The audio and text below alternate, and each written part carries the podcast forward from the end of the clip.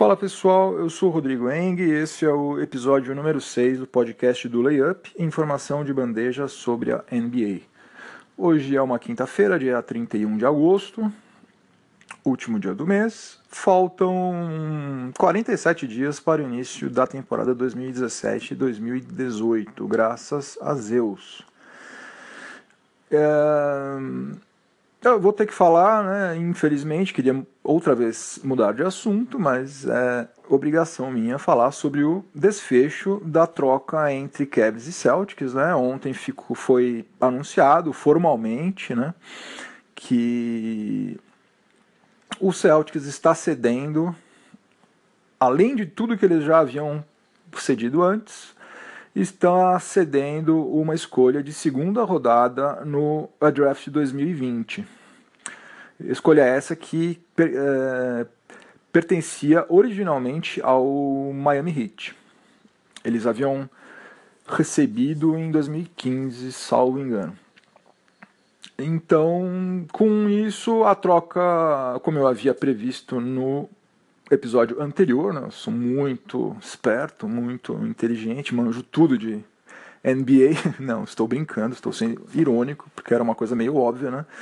Mas como previsto, é... o Celtic cedeu uma das bilhões de picks que, ele, que eles têm lá, uma pique que em tese não vai ser grande coisa, porque o Hit hoje em dia já está saindo da, do atoleiro, que na verdade acho que ele nunca entrou né, no atoleiro, e daqui a, a três anos presume-se que ele vai estar numa situação melhor do que a atual. Né? Então, uma escolha de segunda rodada de um time estruturado como o Heat, é, a gente imagina que não vai ser grande coisa.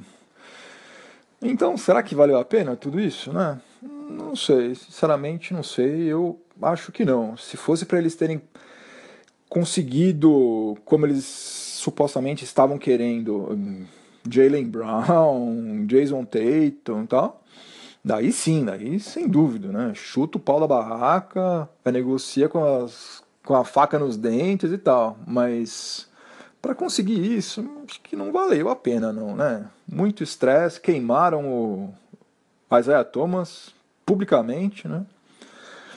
É, ficou um clima ruim entre Celtics e Cavs, né? Se bem que eu não sei até que ponto que eles estão preocupados com isso, né? Com o clima ruim, né? Porque da mesma maneira que hoje está ruim o clima, futuramente se surgir algum negócio interessante entre eles, eles, eles fecham também, né? Mas enfim. Uh, e com isso, a troca foi feita, bola para frente, boa sorte ao Isaiah Thomas no Cavs. Eu tô torcendo para ele porque agora ele vai ter que é duro, né? A vida não é fácil, a vida não é fácil. Ele passou vários e vários anos prov tentando provar que ele era um cara que poderia ser é, um astro é, mesmo sendo baixinho, né? Conseguiu provar isso. E agora, nesse ano aí, ele vai ter que provar que ele está inteiro, né? Se por acaso ele fizer qualquer coisa é, abaixo do que ele fez na temporada passada, vai ter gente falando, ah, tá vendo, não é mais o mesmo, não sei o que lá. Gente, o que ele fez no Celtics no ano passado, ele não vai repetir no Cavs nunca, em hipótese alguma. Never. Menor chance disso. Primeiro porque ele não vai ter a bola em mãos tanto quanto ele tinha no Celtics, né? Isso é óbvio. Ele não vai ser, não vai ser o cara, né? Ele vai ser mais um lá, né? Lá tem LeBron James, Kevin Love, J.R. Smith tal, não, não vai ser aquela farra. Todo ataque passa para ele e ele infiltra, faz aquelas infiltrações malucas lá, sofre falta, enfim, não vai ser assim. Mas eu aposto que vai ter gente Ih, já não é mais o mesmo tal. E é, fisicamente, né? Ele vai ter que provar que ele está bem fisicamente, porque até hoje ele não tem um contrato é, significativo, né? Ele entrou em 2011 na liga e ele já tem, ele está indo para, deixa eu dar uma olhada aqui, deixa eu dar uma copiada aqui no Basketball Reference, 1, 2, 3, 4, 5, 6, 7. Ele está entrando no sétimo ano dele de contrato na NBA. E ele, em 2017 e 2018, vai receber 6 milhões e 200 mil, aproximadamente. Ou seja, é um valor baixíssimo para o que ele produz, né, para o atual patamar no, de salários que a gente vê atualmente na liga, né? Em 2018 ele vai ter a chance finalmente de assinar aquele contrato que resolve a vida dele, dos filhos, dos netos, bisnetos, né? Aquele contrato, sei lá, de 4, 5 anos, com salário anual de 20 milhões de dólares, 25 milhões de dólares, algo assim. Só que ele só vai conseguir fazer isso se agora ele tiver um ano bom, né? Então eu estou torcendo muito para que ele consiga jogar bem principalmente que ele consiga jogar, né? Que ele esteja bem fisicamente, que ele entre em quadra, porque eu tenho certeza que se ele estiver em quadra bem fisicamente, ele vai marcar seus 18, 20 pontos por jogo, vai ajudar o Cavs e fatalmente vai chegar à sua primeira final, né? Ser campeão já vai ser bem mais difícil, mas ele vai, ele vai ser um cara importante numa franquia finalista. E daí isso aí já é um currículo muito bom para ele é, ter a chance finalmente de assinar o contrato que ele merece. Né? Bom, é com imensa satisfação que eu mudo de assunto, porque eu sinceramente não aguento mais ficar falando sobre Cavs, Celtics, Isaiah Thomas, Kyrie Irving. Vamos passar para outro, outro tópico. Vamos falar sobre Kristaps Porzingis, porque surgiu a, a notícia de que, na verdade, o Letão teria faltado na reunião de encerramento é, da temporada passada, não porque ele estivesse é, chateado com Phil Jackson, né? não sei se você se lembra, mas antes de ser demitido, Phil Jackson estava meio que colocando o letão à venda, né? Tava dando a entender que, olha, se alguém quiser levar, faz, façam uma oferta aqui que pode ser que saia negócio. E na época todo mundo falou que, pô, tá vendo, olha só, o rapaz ficou magoado, foi embora, Phil Jackson pisou na bola e tal. E agora surgiu a notícia de que, na verdade, a razão pela qual Porzingis teria faltado, teria partido sem dar tchau, sem falar nada, sem é desejar boas férias pro pessoal lá, foi que é, ele estava é, chateado, vamos dizer assim, novamente, para usar um termo educado, com uh, Jeff Hornacek, o técnico. Isso porque, olha lá, gente, isso é tudo base, na base das, dos rumores, né? Não é nada comprovado, mas a gente sabe que essas coisas acontecem. Isso porque o, o amigão dele no Knicks é o Willie Hernan Gomes, né? Jogaram juntos na Europa e tal, são da mesma faixa etária e tal, é o parça dele lá. E o Jeff Hornacek teria falado pro Hernan Gomes dar um toque para o Porzingis, no sentido de que ele parasse de jogar como uma menininha, algo nesses termos. Também ele usou um termo mais chulo, que eu não vou repetir aqui, porque senão eu vou ter que classificar o meu podcast como é, contendo conteúdo explícito, daí essa é uma coisa que eu não quero fazer, então não vou usar palavras de baixo calão, mas basicamente foi isso. Hornacek chegou para o Hernan Gomes e falou: Olha, fala pro Porzingis para ele parar de jogar que nem uma menininha. E isso chegou aos ouvidos do Porzingis, que não gostou, não gostou, ficou de mal, se mandou.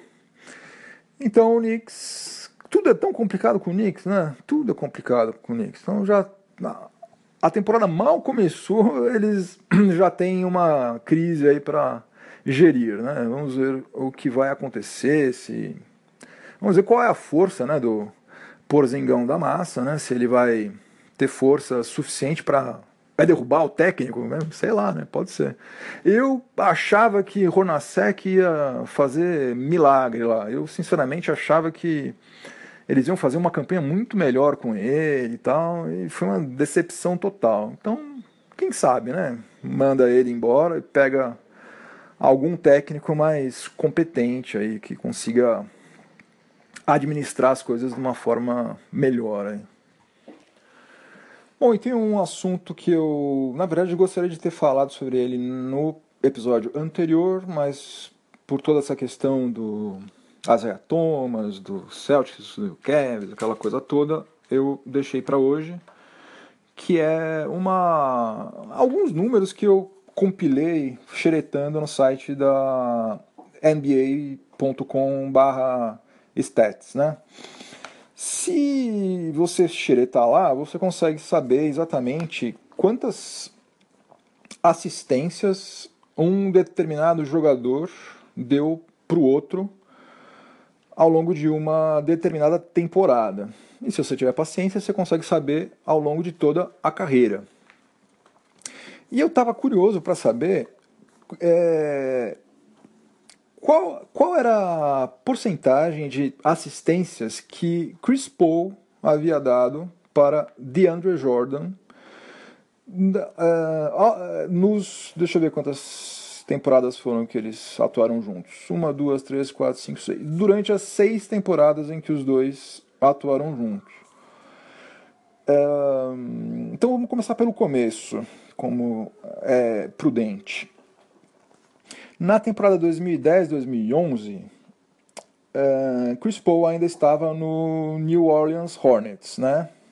Naquela temporada, o jogador do Clippers que deu mais assistências para DeAndre Jordan foi Baron Davis.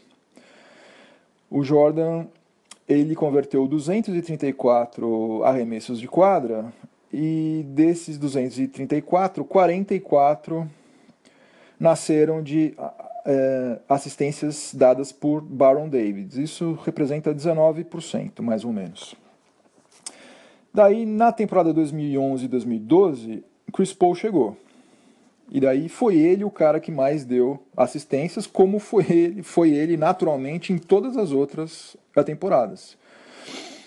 Então, eu não vou ficar falando todos os números aqui, porque senão eu vou ficar extremamente chato. Mas em 2012, 2011 e 2012, Chris Paul deu 26% das. Aliás, deixa eu falar de uma outra maneira. 26% das cestas que Jordan converteu, nasceram de assistências de Chris Paul. Em 2012 2013 também foi 26%, em 2013 2014 foi 22%, em 2014 2015 foi 30%, em 2015 2016 subiu mais ainda, foi para 40% e na temporada passada 25%. É, ou seja, DeAndre Jordan teria que ter dado mais ou menos um quarto do salário dele para Chris Paul nesses últimos anos aí, né? É, claro, brincadeira, porque ele também é um cara que pega rebote, é um cara que protege o aro muito bem, né? Apesar de não saber bater lances livres, que isso aí já também é um assunto que ninguém aguenta mais falar sobre isso, de tão repetitivo que é, e ele não faz nenhuma força para alterar isso, mas enfim. Mas mesmo assim ele é um cara é, útil, né?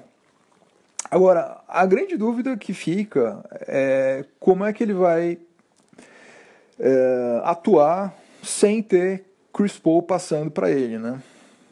Chris Paul, como vocês sabem, está agora no Houston Rockets.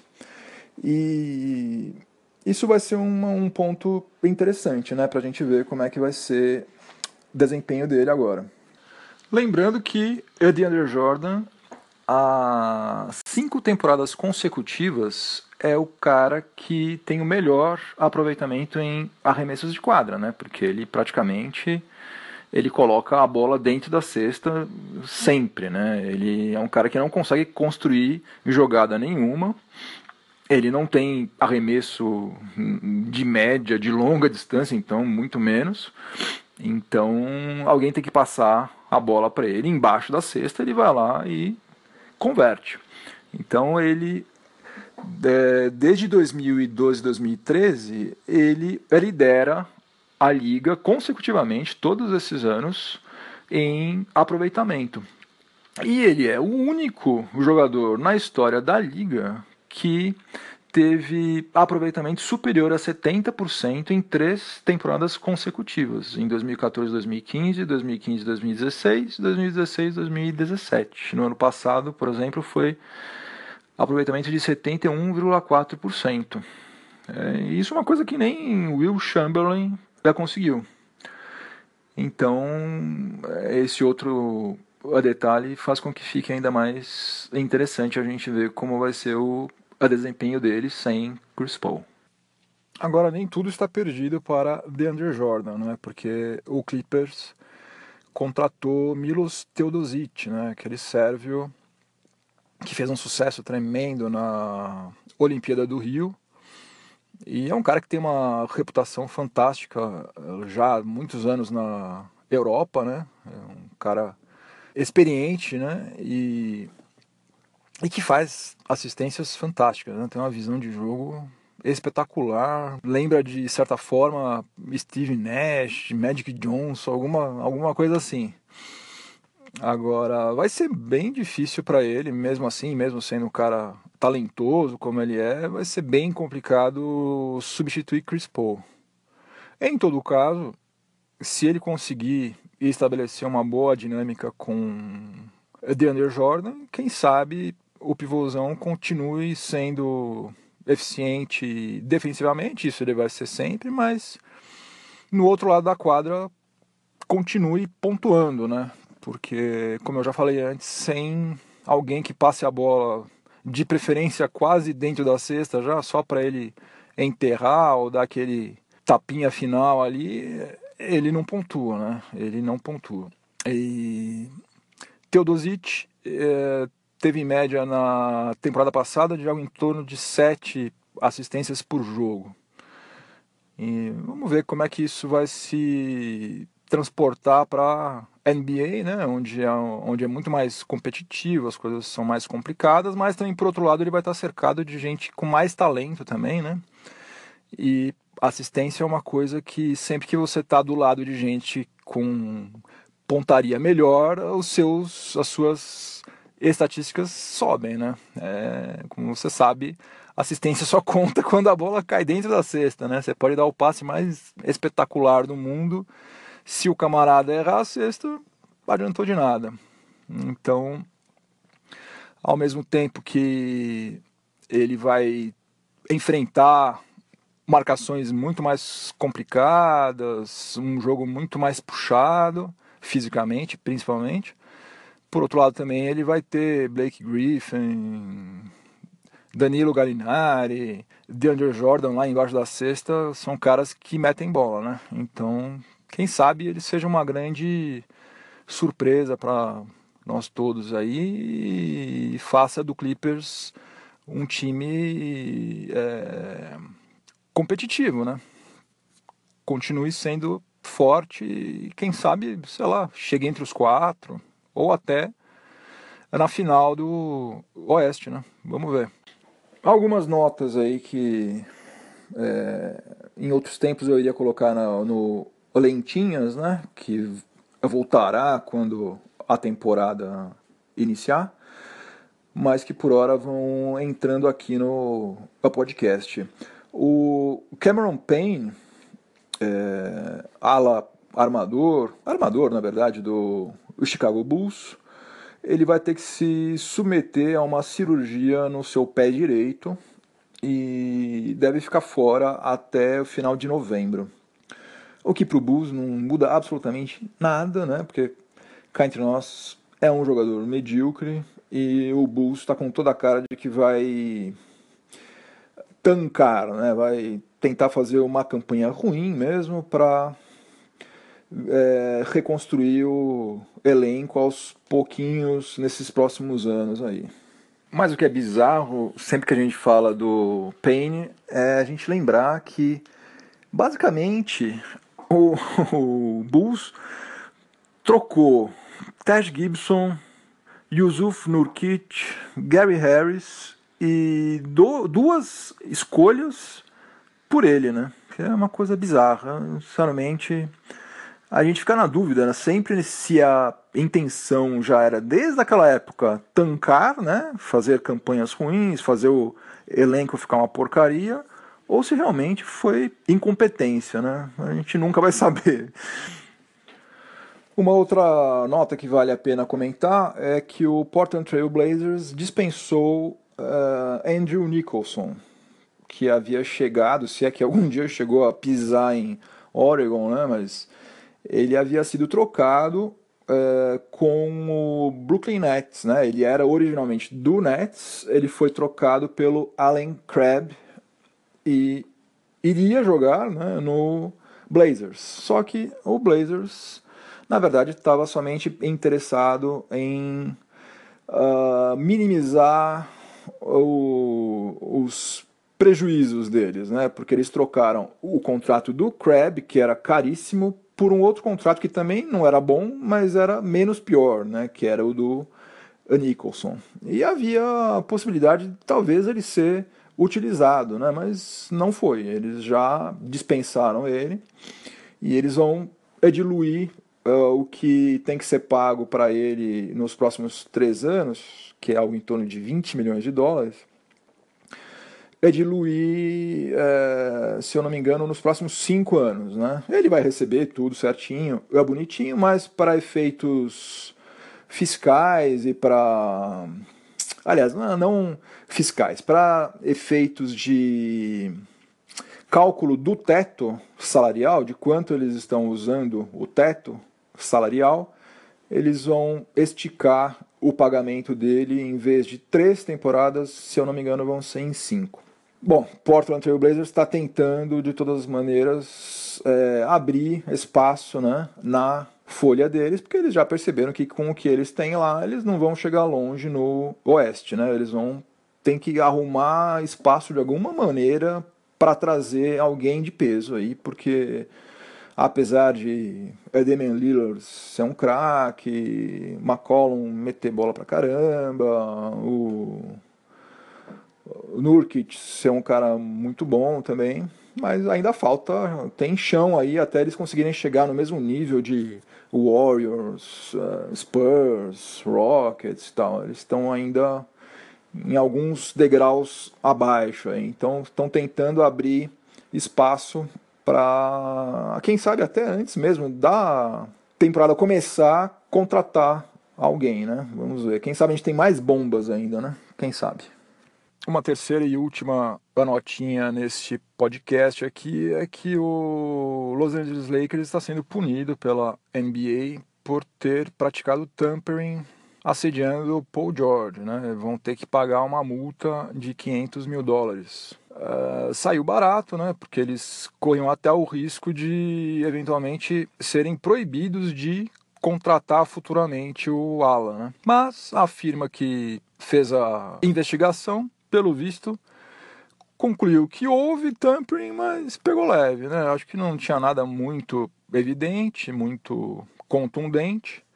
Então, é, a liga simplesmente preferiu aplicar uma multa pecuniária e ficar tudo por isso mesmo, né? Tipo um aviso, né? Ó, abre o olho aí, senão vocês vão entrar numa fria. Então, para os torcedores do Lakers que querem Paul George lá em 2018, podem ficar tranquilos que em princípio não, não vai ter nenhuma proibição, nenhum problema burocrático para que isso aconteça, né? Resta saber se ele vai querer mesmo ir para lá. E hoje eu vou ficando por aqui.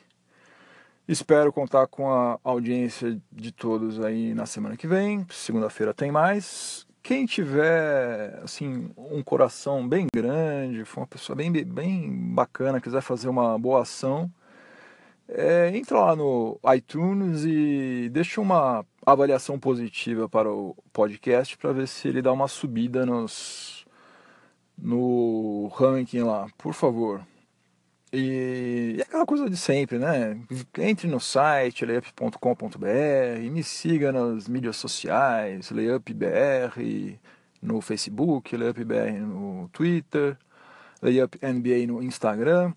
E vamos em frente. Semana que vem tem mais. Abração, tchau, tchau.